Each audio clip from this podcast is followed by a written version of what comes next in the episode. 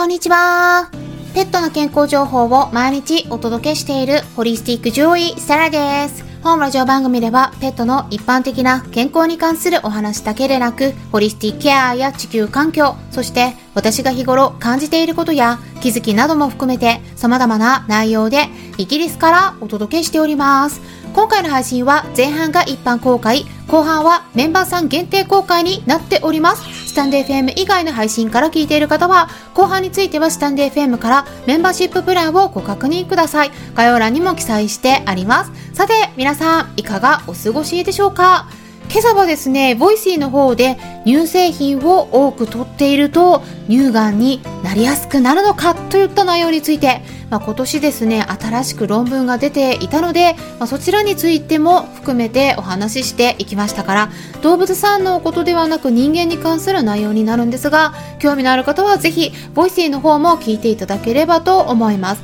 まあ、特にですねこちらのスタンデー FM そしてポッドキャストの方でも平日の毎日配信をしているところなので明日と明後日の土日はお休みになりますのでその間ですね物足りないなと思っている方がいらっしゃったらぜひ、 Voicy の方も合わせて聞いてみてください。今までの過去の配信を探って聞いていただくのでもいいと思いますし、あとはですね、明日と明後日はライブも開催しますので、興味のある方はぜひそちらも概要欄のところチェックしていただければと思います。さて、回はスタンデー FM のメンバーさんからいただいたご質問に回答していきます。で、今回もですね、ギフト付きのレターでした。送ってくださったリスナーさん、本当にいつもありがとうございます。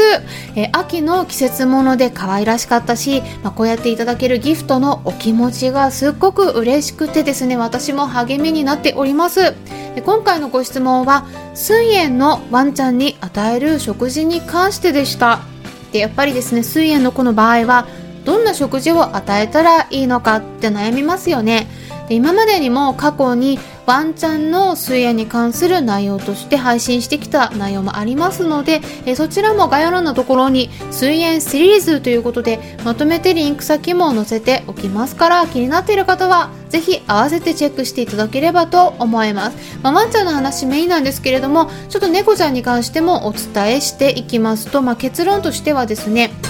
基本的に猫ちゃんに関してはですね、えー、これワンちゃんと違うんですねなのでちょっと注意が必要なんですが猫ちゃんは水炎であったとしてもそれが急性膵炎で入院している状態でないのであれば、そこまできつく脂肪の量を制限しなくても実は OK なんですね。で、まあ、どちらかっていうと猫ちゃんで膵炎になっている場合は、まあ、原因をね調べないといけないですね。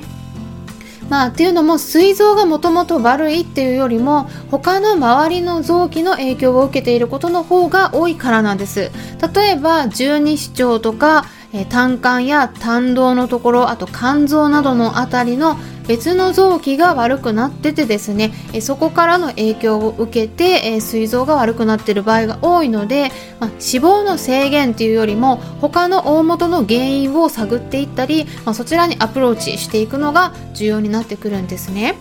なんだけどこのワンちゃんに関してはですねやっぱり慢性膵炎であったとしても油の量とあと油の種類について気をつけていく必要があります。では具体的にどんな風に気をつけていくのがいいのでしょうか？というところでこの辺りについてもう少し深掘りして後半にお伝えしていきますということでスタンド FM 以外の配信の場合はここで終了になります。もしも後半も聞きたい方はスタンド FM アプリの方から聞いてみてください。アプリは携帯電話のアプリ検索のところからスタンド FM と入力したら出てきますのでダウンロードして私のチャンネルを探してメンバーシッププランにご登録いただければ最後まで聞くことができるようになります。それでは後半に入ってっていきましょう。